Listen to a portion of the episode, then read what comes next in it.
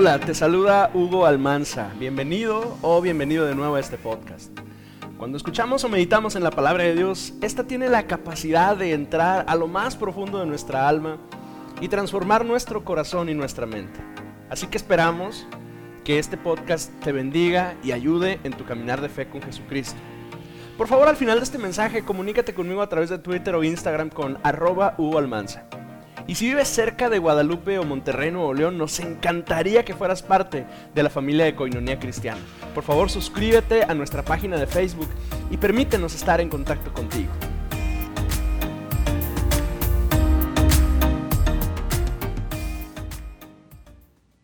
Le quiero invitar, por favor, a que busque en su Biblia em, el primer libro de Samuel en el capítulo 5, por favor.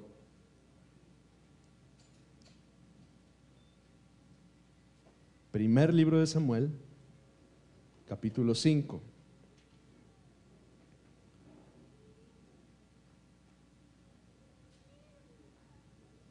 Hoy quiero eh, he titulado lo que quiero compartir con usted hoy, el protocolo de la presencia de Dios. Y, quiero explicar un poquito a qué me refiero. Hoy, quiero hablarle, quiero iniciar hablando con usted acerca de protocolos. Los protocolos son importantes. Un protocolo es un conjunto de reglas eh, de formalidad que rigen un eh, acto, un ritual o una ceremonia. Eso es un protocolo. es una, una lista de, requisitos, de, orden, de, características, de reglas que rigen la formalidad de una ceremonia. Y hay muchos tipos de protocolos, ¿sí? Eh, hay protocolos sociales. Por ejemplo, cuando usted llega a algún lugar, a mí me enseñaron que usted llega ahí, saluda porque es un protocolo. Llegamos y saludamos. Eh, hoy, hoy ya, ya estamos muy, medio restringidos, ¿no? Pero recordamos que cuando empezó este periodo de, de, distanciamiento social nos decían, ya no saludes, ¿verdad? Porque ahora el protocolo es saludar a distancia, ¿no es cierto? O sea, ya, ya no, no debe eh, haber contacto físico, debemos estar eh, distanciados. De hecho, ese, ese cambio de protocolo hizo que incluso compañías cambiaran eh, su estilo, su filosofía y hasta sus logotipos. Oiga, no sé si usted se dio cuenta, pero Mercado Libre, una, una tienda en la que a lo mejor alguno de ustedes ha comprado alguna cosa por ahí, este, tenían un, el logotipo era dos manos que se estrechaban y, y cuando inicia el periodo de pandemia ahora era de codo, porque ahora nos enseñaron que el protocolo era Ah, de lejos, ¿verdad? Em, hay protocolos diplomáticos, por ejemplo. No sé si usted sabe que, recientemente hay, un, hay, una diferencia diplomática entre México y otro país porque no quieren aceptar que vaya cierta persona como, como mm, embajador. O sea, hay, protocolos diplomáticos, hay protocolos políticos. Por ejemplo, eh, el primero de diciembre, cada seis años, eh, eh, somos testigos en la televisión de un montón de protocolos, ¿verdad? De, un cambio eh, presidencial que implica la asistencia a un eh, auditorio en particular, con una audiencia particular y, hay un intercambio de una prenda que el presidente saliente se la tiene que dar al nuevo y se la tiene que dar con la mano derecha, le tiene que poner de esta forma y aquel lo recibe, etc. Todo lo que le estoy platicando son protocolos. Hay protocolos reales, por ejemplo. Si usted algún día tiene la oportunidad de viajar a Londres y, anda de turista por ahí y quiere llegar al Palacio de Buckingham, y usted quisiera entrar en el palacio y saludar a la reina, pues simplemente no es posible, ¿verdad? No es posible porque para poder visitar a la reina usted tiene que ser invitado. Además, tiene que cumplir con una serie de requisitos, debe conocer las reglas que rigen la convivencia en ese lugar más aparte las reglas que rigen la convivencia cuando la reina está presente. Si acaso existiese la posibilidad de que usted fuese invitado a una cena al Palacio de Buckingham, usted no puede simplemente acercarse con la reina y decir, ¿qué onda Chabela? ¿Cómo estás? Pues no, ¿verdad? No, no podemos. No puede simplemente acercarse y saludarla. De hecho, no puede ni acercarse y mucho menos tocarla. A menos que ella extienda su mano para saludarle, usted no puede ni extenderla ni, ni siquiera sugerir. El, protocolo es que usted tiene que estar de pie delante de ella y si ella extiende su mano, bueno, usted podrá eh, estrechar levemente, suavemente su mano. Y yo sé que, que- que vemos estas películas que se inclinan y le besan la mano, pero no puede hacerlo porque es parte del protocolo, usted no lo puede hacer. A la hora de cenar, en, en el escenario de que usted está ahí invitado en el Palacio de Buckingham, le recomiendo que coma pronto. ¿sí? Lo que sea que le sirvan, cómaselo pronto. ¿Por qué? Porque en el momento en el que la reina deja de comer, se retira su plato y el de todos los demás. Así es que si, si, si come despacito como, como Marco, mi hijo, él, en casa es el que come más, más lento de todos, pues se va a quedar con hambre. Los platos son retirados y nadie más come en esa cena. La verdad es que vivimos rodeados de, protocolos. Hay algunos de ellos de los cuales estamos conscientes y hay otros que no. Por ejemplo, eh, hay muchos protocolos que surgen de la costumbre y los desempeñamos inconscientemente. Otros los aprendemos a costa de varazos, chanclazos y regaños. Por ejemplo, usted sabe que cuando hay un acto cívico, usted debe estar en posición de firmes, exacto. y que si la bandera entra, ¿usted qué tiene que hacer? Saludarla. Y, y- y nada que usted está saludando así. La mano firme, en posición marcial, porque es lo correcto, porque ese es el protocolo. Oigan, nos lo repitieron tantas veces la, la maestra Juanita de cuarto C, híjole. Nos, te- nos ponía pintos cuando no, cuando no atendíamos a la, a la indicación, ¿no es cierto? Y luego nos ponían hasta en medio, ¿no? Para exhibirnos delante de todo, pero no estamos bien parados en el acto. En casa hay protocolos. Cada quien recoge los platos que usó en la comida y los coloca en el fregadero. Em, es más, en la primera iglesia que pastoreamos, eh, eh, Lorena y yo, teníamos un protocolo. Nos reuníamos en el patio de una casa. Y al final de la reunión, cada quien debía recoger su silla y meterla a la casa. Así quien nos visitaba, aunque no sabían ni lo decíamos, cuando empezaban a vernos que te doblábamos las sillas y las empezábamos a meter y las acomodábamos de cierta manera, en automático agarraba su silla y la metía a la casa y la ponía justo así como, como íbamos indicando nosotros, porque estamos rodeados de protocolos, participamos de ellos, los protocolos que observamos norman nuestra conducta. Hoy, por ejemplo, me di cuenta de algo. Mi, niño, el más pequeñito, normalmente no es muy expresivo, ustedes lo conocen. Oiga, hoy lo vi, aplaude, aplaude el vato. ¿Qué pasó? Pues es que lo está viendo a usted que aplaude y a mí. Entonces, participa, participamos de lo que nos, de lo que nos rodea. Si usted ora por los alimentos con sus hijos día tras día en su casa, el día que usted esté en un restaurante, sus hijos le van a pedir que ore. El día que usted esté con, con su familia que no participan de la fe, eh, sus hijos le van a preguntar, ¿y a qué hora vas a dar gracias? ¿Por qué? Porque los protocolos nos norman, nos, nos, nos, nos rigen. Pues en Dios también hay protocolos. Y, y el día de hoy eh, quiero que, que observemos un episodio que es muy interesante en la escritura. Y, y en este episodio, en este pasaje, hay un objeto extraordinario que la Biblia menciona, que tiene un valor incalculable. Hay un hombre cuya vida inspira hoy un deseo por alinearnos a los protocolos de Dios. Y quiero que empecemos por el, por el hombre. Se llama David.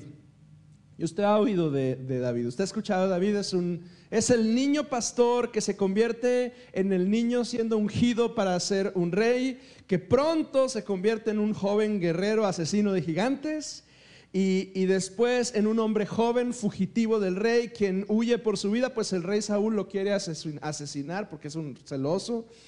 Y finalmente este David es convertido en el rey coronado, quien unifica a la nación de Israel, siendo recordado eh, en el Nuevo Testamento incluso como un hombre conforme al corazón de Dios. Y, David ha demostrado en, en- lo que conocemos en la Escritura, David nos demuestra vez tras vez que es un hombre temeroso de Dios y que está interesado en obedecer las ordenanzas del Señor. Él sabe que, que si está alineado con Dios, toda la nación está alineada con Dios. ¿sí? Ese es, ese es el- de hecho, el inicio de este, de este pasaje es, es justamente ese. Eh, David ha entendido que si él como rey participa o hace o, o marca una pauta en su conducta, en su manera de ser, eso va a trascender no solo a su familia, pero, pero a su corte real, a sus colaboradores, a sus consejeros y eventualmente a toda la nación. O sea, él sabe, como usted y como yo, que si usted está alineado, su familia es bendecida. Y que si usted no está derechito, su familia tampoco va a estar bendecida. Y que yo como pastor de la iglesia estoy alineado, Dios nos bendice a todos. Y si yo mismo empiezo a flaquear en algún área de mi vida, eso afecta a, a quienes están bajo mi liderazgo. Es un principio espiritual, así es. No nos preguntaron, así es que más nos vale estar derechitos, ¿verdad?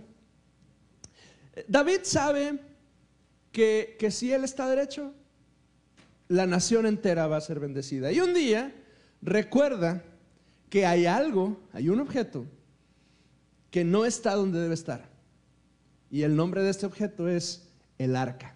Ahora, siempre que leemos este pasaje, si es la primera vez que, que estamos leyendo este pasaje y leemos arca, la mayoría de nosotros nos vamos y, y- y- nos vamos allá al Génesis, pensamos en un barcote gigante de madera y, nos, imaginamos el arca de Noé, pero es una palabra que utiliza la escritura para describir más bien un cofre. En sus boletines yo intenté que, que estuviera un- una eh, imagen, aunque quedó medio mal impresa, pero en, en- en la página donde le dirige, ahí sí estaba una foto de, de- de ese objeto. Es un cofre, es, un, es un, una cajita. Hace mucho tiempo, para el, momento, para el momento en el que David está viviendo, como 500 años antes de David, hubo un suceso que marcó la historia de Israel y es la liberación del pueblo de Dios de la esclavitud en Egipto. Usted conoce la historia, usted ha visto, ha leído, le han platicado y ha escuchado un montón de sermones y sabe usted de las plagas que cruzaron el Mar Rojo, echó a la mar los carros del faraón, todo eso usted lo conoce. Si no vio la película de Charlton Heston, vio la película de Christian Bale, entonces usted está identificado con, con el éxodo. Durante el peregrinar en el desierto, cuando salen de, de Egipto, Dios les da una serie de instrucciones a Moisés y a su pueblo para construir algo así como un templo desmontable. Imagine un lugar en el que la gente puede venir a adorar al Señor, pero no está hecho de concreto, ni de plafón, ni de, ni de bloques, ni de techo, está hecho de, de tela porque ese templo desmontable iba a ser transportado de un lugar a otro. Eh, la gente podía ir a buscar al Señor, pero como ellos estaban peregrinando en el desierto, no podía estar fijo. Entonces, cuando se movían, quitaban todo, iban caminando hacia donde Dios estableciera y ahí volvían a poner otra vez. Era una especie de tienda de campaña. Imagine como las tiendas de campaña de los circos, que, pronto las quitan de un lugar y las, montan en otro. Eh, y Dios, para construir ese lugar, Dios les indica medidas, materiales, diseño, horarios, simbolismos, ceremonias, a través de las cuales ellos podrían buscar a Dios. En pocas palabras, ese lugar es como la mayor muestra de que Dios es quien marca los protocolos cuando se trata de buscarlos. Si usted cree que cualquier persona puede buscar al Señor, bueno, sí, cualquiera que tenga el deseo, el que cree, eh, el que quiera buscar a Dios necesita creer que lo hay y que es galardonador de los, de los que le buscan, sí, pero Dios ha definido el cómo. O sea, no es que usted un día va y llega delante del mar, este, se postra delante del mar, toca el, agua del mar y usted ya está adorando a Dios, usted ya está en contacto con Dios. No, Dios ha marcado una serie de pautas como, como reglas para poder buscarle. Ese lugar es el mejor ejemplo. Tenía que entrar por cierta parte y no todos podían entrar. Y cuando entraban tenían que hacer ciertas cosas. Eh, eh, Dios como, como diciéndole al pueblo y, y a nosotros hoy, si me quieres buscar y tener comunión conmigo, estos son los protocolos. O sea, así es como puedes buscar. Y entre todos los objetos que, que había se encuentra ese, el arca. Es un cofre de madera recubierto de oro, eh, laminado. ajá. Eh, con una tapa de oro sólido que tenía eh, labrados dos ángeles encima, como que si estuvieran escoltando o protegiendo el, el interior de la caja, del cofre o del arca. Y entre todos los objetos que se encontraban en ese templo rodante, que llamamos tabernáculo, ese cofre, el arca, era el objeto más importante. O sea, valía más y tenía más, más valor, no solo eh, material, sino simbólicamente, era lo más importante que podía haber en ese lugar. Ahora, esas cajas, esos cofres, eran comunes en las culturas del Medio Oriente. O sea, no es la única que existe. Cada nación tiene su cajita en la cual eh, están guardados algo así como los tesoros nacionales, los objetos religiosos de mayor valor los guardaban en ese lugar. Pero en esta la cosa es distinta, porque en este cofre no hay oro adentro, no hay piedras preciosas adentro, por supuesto que no hay ídolos, no hay, no hay imágenes, no hay eh, eh, estatuas de nada. ¿Usted sabe qué hay adentro de ese, cofre? Hay un plato con maná, o sea, imagínese un, tazón con algo así como cornflakes o avena, ahí, y hay un palo adentro. Y es todo lo que hay. Una, vara que, el sacerdote alguna vez utilizó y que, reverdeció y la guardaron ahí como, como testimonio. El valor de esta, de esta eh, cofre no lo definía su contenido, sino el significado del mismo. Y este cofre representaba la presencia de Dios. Entonces imagine una caja, pero esa caja, el valor es que representa la presencia de Dios. Israel entendía que ese objeto era importante porque si ese objeto, si ese cofre estaba con ellos, entonces ellos sabían que Dios mismo estaba ahí con ellos. Y cuando, de hecho, cuando cruzan el Jordán, cuando están a punto de conquistar Jericó, ellos cruzan en seco porque quienes van cargando ese cofre apenas pisan el río y el río empieza a secarse. Y entonces el relato de, Josué dice que, el arca, imaginen las los cuatro personas que van cargando ese, objeto, apenas van caminando y van tocando el agua y el agua se va. De manera que dos millones y medio de personas cruzan el, río Jordán sin mojarse. Y, de hecho cuando, cuando Jericó es destruido, Adivine quién va adelante. El arca. Porque representa la presencia de Dios para ellos. Hasta que un día se las roban. Un día, los filisteos, una nación enemiga del pueblo de Israel, sustraen el arca del pacto y con ello inicia uno de los momentos más oscuros para los israelitas y para los filisteos también, porque los filisteos la roban y por curiosos la abren y cuando la abren, les empiezan a pasar un montón de cosas. Mira, observe lo que dice 1 Samuel 5, versículo 6, y luego vamos a continuar leyendo el capítulo 6. Eh, eh, a partir del versículo 1, dice, se agravó la mano de Jehová sobre los de Asdod y los destruyó y los hirió con tumores en Asdod y en todo su territorio. Por curiosos y por metiches, por andar abriendo el arca y queriendo ver qué es lo que había allá adentro, Dios envió una enfermedad a toda la gente. Y la Biblia nos dice que le salieron tumores, nos imaginamos una especie como de, pústulas en la piel, como hinchazones, eh, eh, como una, enfermedad, una peste que no tenía sentido, pero, pero, pero cayó sobre ellos por metiches, por, por profanos, por haber tocado y, y, tratado de buscar en algo que es muy sagrado. Entonces, eh, ver capítulo 6, versículo 1. Estuvo el arca de Jehová en la tierra de los filisteos siete meses. Entonces los filisteos llamaron a sus sacerdotes y adivinos y preguntaron, ¿qué haremos del arca de Jehová? Hacednos saber de qué manera la hemos de volver a enviar a su lugar, porque ya se dieron cuenta que es por, por profanos, por irrespetuosos que se enfermaron. Hacednos saber. Ellos dijeron, si enviáis el arca del Dios de Israel, no la enviáis vacía, sino pagadle la expiación. Entonces seréis sanos y conoceréis por qué no se apartó de vosotros su mano.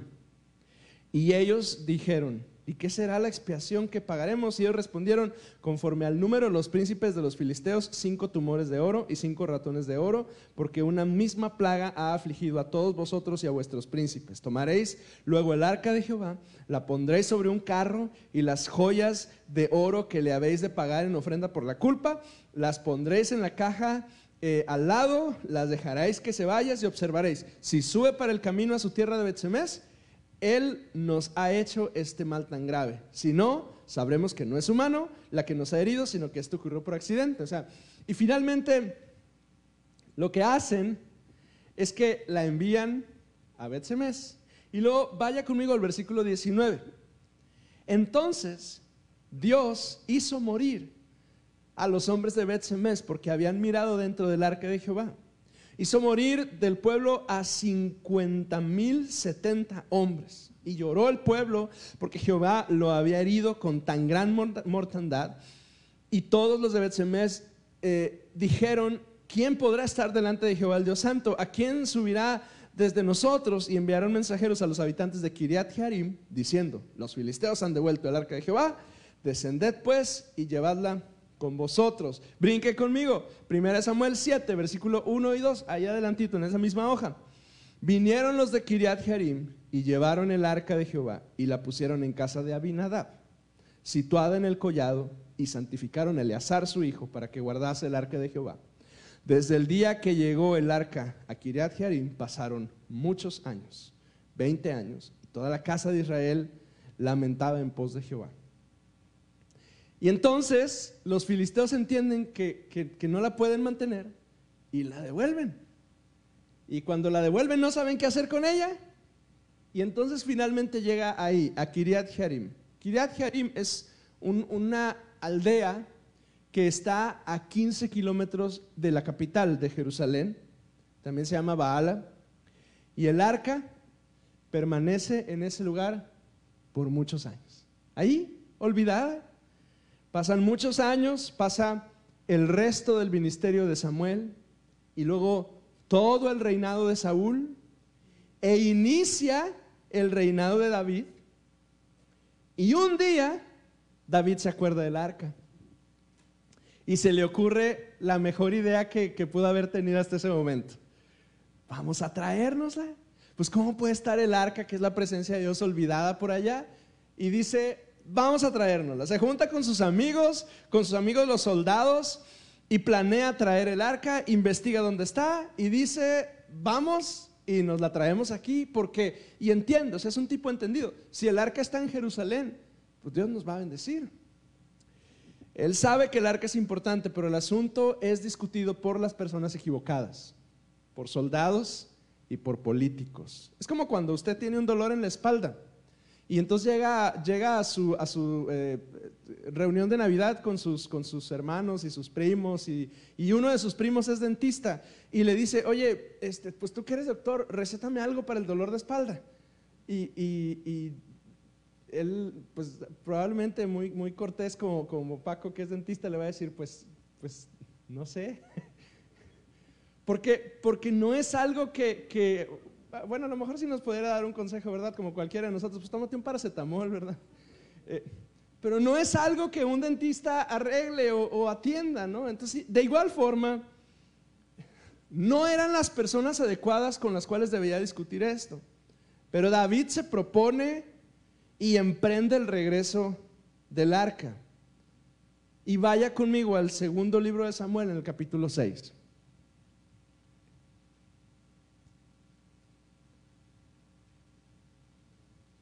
Segundo libro de Samuel, capítulo 6. Fíjese lo que hace este hombre. David volvió a reunir a todos los escogidos de Israel, 30 mil. Y se levantó David y partió de Baala, de Judá, con todo el pueblo que tenía consigo, para hacer pasar de allí el arca de Dios, sobre la cual era invocado el nombre de Jehová de los ejércitos, que mora entre los querubines pusieron el arca de Dios sobre un carro nuevo, la llevaron de la casa de Abinadab que estaba en el collado, y Usa y Agío, hijos de Abinadab, guiaban el carro nuevo. Y cuando lo llevaban de la casa de Abinadab que estaba en el collado con el arca de Dios, ahí iba delante del arca. Y David y toda la casa de Israel danzaban delante de Jehová con toda clase de instrumentos de madera que haya, con arpas, salterios, panderos, flautas, címbalos. Pero cuando llegaron a la era de Nacón, Usa extendió su mano al arca de Dios y la sostuvo, porque los bueyes tropezaban. Y el furor de Jehová se encendió contra Usa y lo hirió ahí Dios por aquella temeridad y cayó ahí muerto junto al arca de Dios. Y todo iba aparentemente bien hasta que muere Usa. Ahora, ¿y quién es Usa? Usa era un miembro de la casa de Abinadab. La casa de Abinadab era el lugar donde el arca había estado por todos estos, a mi cuenta, son alrededor de 50 años los que ha estado el, el arca en ese lugar. Usa muy probablemente nació y el arca ya era parte de su cotidianidad. O sea, para cuando Usa nació, el arca ya estaba ahí. probablemente en la casa de Abinadab habría un cuarto especial donde se guardaba el arca. Quizá Usa jugaba fútbol afuera de esa habitación. El fútbol no existía, pero seguramente como era un niño creció por ahí, él jugaba. A lo mejor un día jugando miró hacia adentro y pudo observar un poquito del detalle de este cofre tan bonito, sus decorados, los ángeles que lo cubrían. Eventualmente creció y alguna vez probablemente le hayan conferido la responsabilidad de limpiar esa habitación y quizás hasta el mismo cofre sagrado. Usa estaba familiarizado con el arca. De modo que no fue difícil para él el día que el arca está a punto de caerse de la carreta, simplemente extender la mano como quien está sosteniendo. Digo, alguna vez esto movimos este, este púlpito para allá y cuando lo movemos es medio endeble y, y, yo los vi pronto, a ver, vamos a tratar de dar para, para que no se caiga, pues es parte de la familiaridad, ¿no?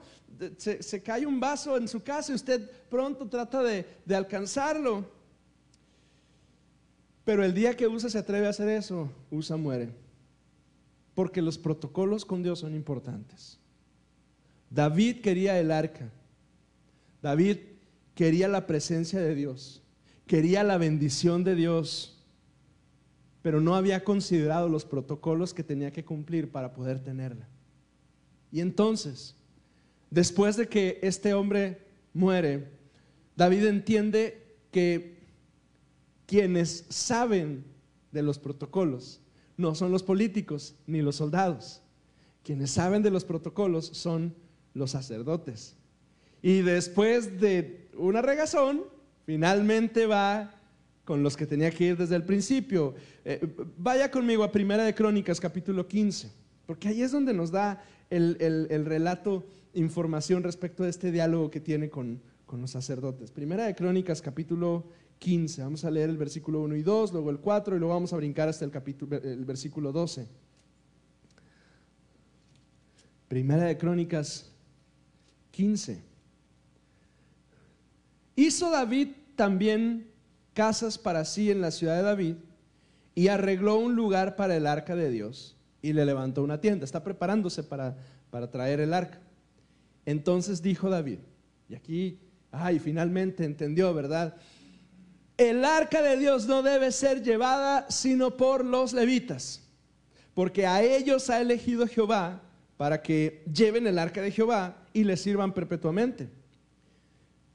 Brincamos, reunió también David a los hijos de Aarón y a los levitas y les dijo, vosotros sois los principales padres de las familias de los levitas, santificaos vosotros y vuestros hermanos y pasad el arca de Jehová, Dios de Israel, al lugar que le he preparado. Pues por no haberlo hecho así vosotros la primera vez, Jehová nuestro Dios nos quebrantó, por cuanto no le buscamos según su ordenanza. Así los sacerdotes y los levitas se santificaron para traer el arca de Jehová, Dios de Israel. Mire, cuando Dios hace algo entre nosotros, cuando notamos que su bendición está en nuestra familia, cuando Él se está moviendo entre su pueblo, cuando percibimos de alguna manera que Dios está entre nosotros, es cuando más cuidadosos debemos ser en seguir sus protocolos. Estoy seguro que tú en este tiempo o en algún momento de tu vida has empezado a ver que eso sucede en tu familia, en tu casa o en nuestra iglesia. Dios de pronto nos regala tiempos nuevos, temporadas nuevas. Aquí en el ministerio, en tu casa, en tu familia, en tu trabajo. Yo, tengo un, buen amigo con el que he estado platicando, ayunamos juntos eh, eh, el ayuno de Daniel y me dijo, es que algo pasó en esas tres semanas que cambió el ambiente de mi trabajo. O sea, Dios le regaló un nuevo tiempo. Pero el mejor momento de aprender y de seguir los protocolos de Dios es justo cuando notamos que Dios se está moviendo. Y cuando hablamos de protocolo con Dios, pudiéramos reducirlo a una palabra tan sencillita, tan simple, santidad. Mire, dirigir una familia, dirigir un equipo de trabajo, dirigir una iglesia es difícil. Si somos honestos, en este tiempo es quizá hasta más difícil. Las personas que siguen nuestro liderazgo a menudo no tienen idea si, somos capaces o no, si tenemos el, el equipaje y las herramientas necesarias o no para el trabajo que desempeñamos. Y a menudo los papás, los consejeros, los líderes, los jefes, los pastores, no tenemos eh, respuestas a todo. No sabemos exactamente cómo van a funcionar las cosas y muy a menudo estamos resolviendo cosas en el camino. Pero todo eso es válido siempre y cuando sigamos los protocolos de Dios. Por no seguir los protocolos de Dios, David y toda su gente se detuvo tres meses a costa de la muerte de uno de ellos. Porque miren, cuando Dios está en un lugar, Dios lo transforma todo y se mueve como Él quiere y hace lo que Él quiere. Pero la presencia de Dios en un lugar sin seguir los protocolos adecuados, se puede convertir de una bendición en un quebranto. Dios está entre nosotros. Su bendición está entre nosotros. Y yo necesito esa presencia de Dios al dirigir a mi familia, al dirigir a mi equipo, al dirigir mi iglesia. Y tú, hermano, hermana, necesitas también la presencia de Dios contigo para dirigir tu familia, tu negocio, tu equipo de trabajo, tu matrimonio. Pero hoy quiero animarte, primero que nada, a que no seas como usa. No te familiarices con la presencia de Dios.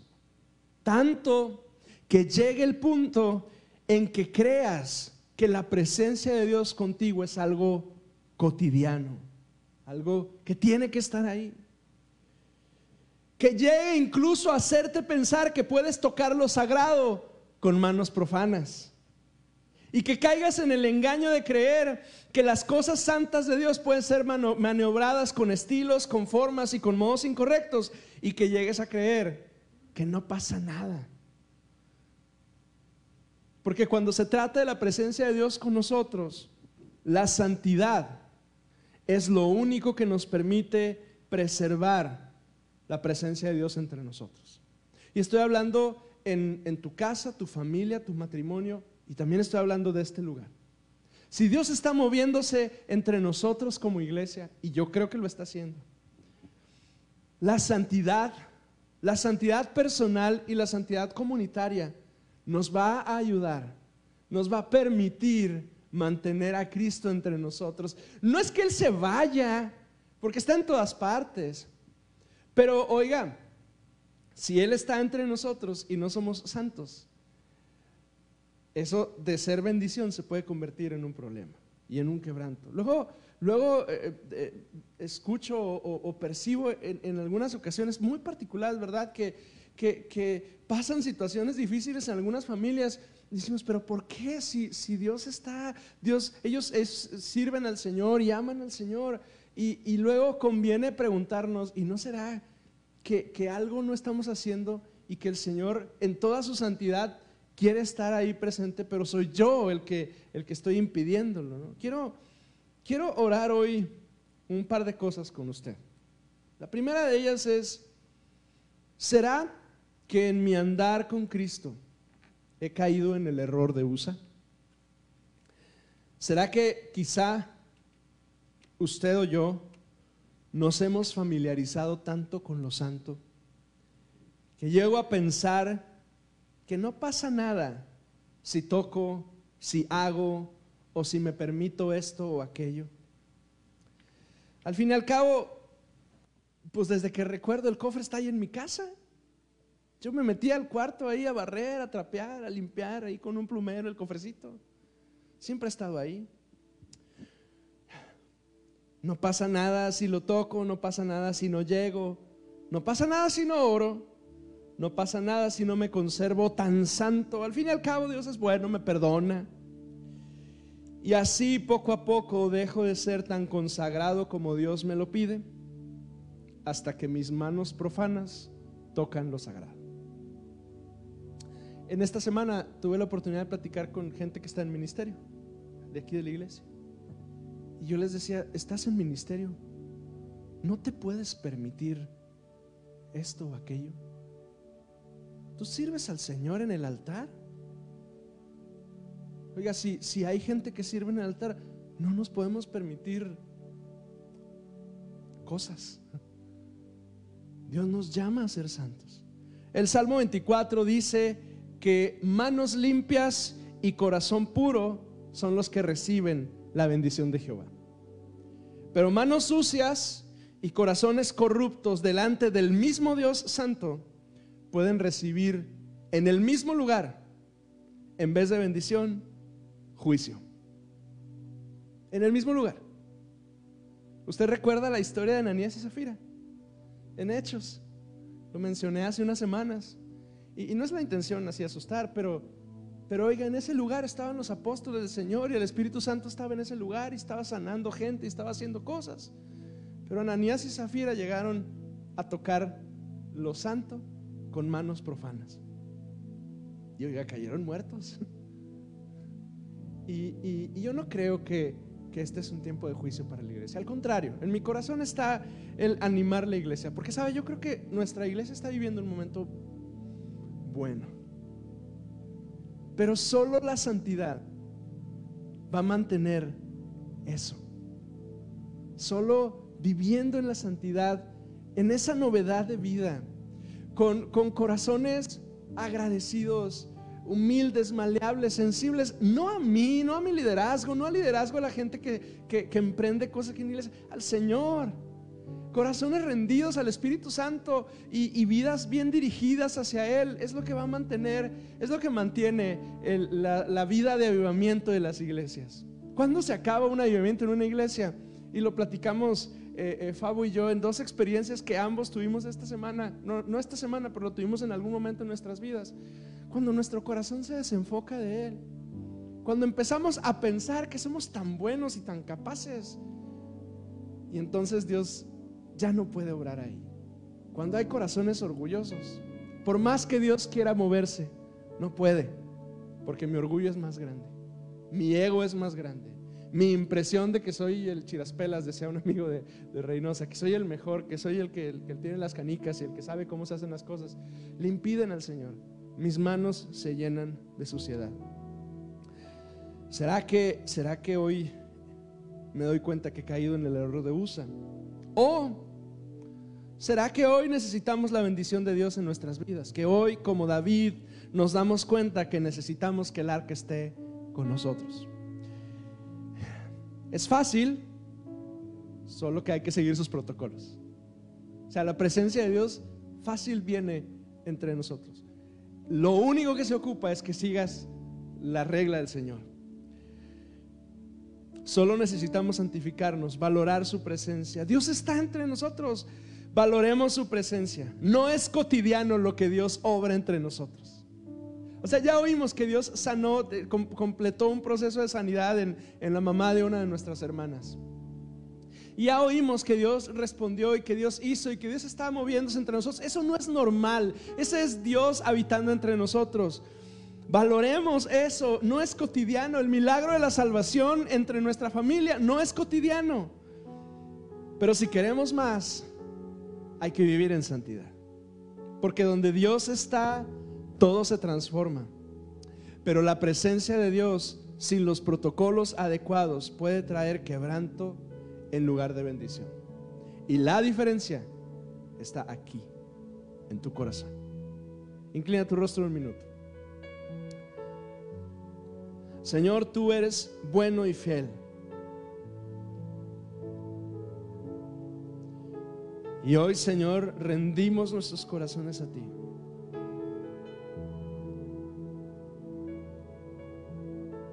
Señor, yo, yo no quiero ser como Usa, familiarizado con tu presencia, acostumbrado a los milagros, acostumbrado a tu gracia, acostumbrado a que tú te mueves, resta valor en mi corazón tu presencia y tu gracia y tus milagros, y se me hacen tan cotidianos, tan normales, que empiezo a permitir que mi vida se ensucie, y entonces un día toco aquello que es tan santo Ayúdame, Señor. Hermano, hermana, si usted se identifica con esto, yo le invito a que se una conmigo a esta oración y le diga conmigo al Señor, Señor, yo no quiero ser como usa. Ayúdame, Señor.